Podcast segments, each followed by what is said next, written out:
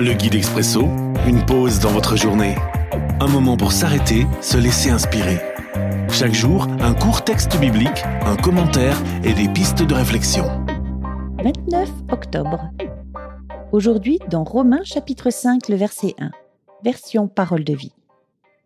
Oui, nous avons été rendus justes en croyant, et maintenant nous sommes en paix avec Dieu par notre Seigneur Jésus-Christ.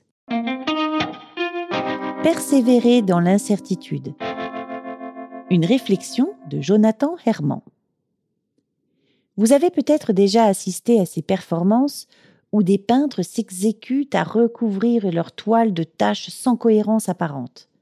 Le public reste perplexe jusqu'au moment où l'artiste retourne le tableau achevé, nous dévoilant un portrait parfaitement exécuté. Il y a là une belle image de nos chemins de foi, si cette parole de Paul résume admirablement l'Évangile, la vérité qu'elle contient peut parfois sembler abstraite face à nos réalités quotidiennes. Et pourtant, si nous persévérons dans les moments d'incertitude, nous pouvons nous attendre avec assurance à de semblables renversements.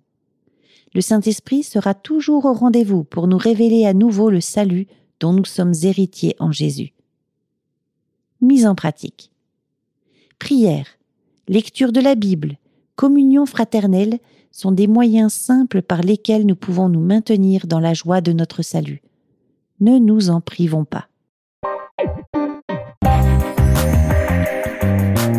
L'Expresso, un guide biblique accessible partout et en tout temps.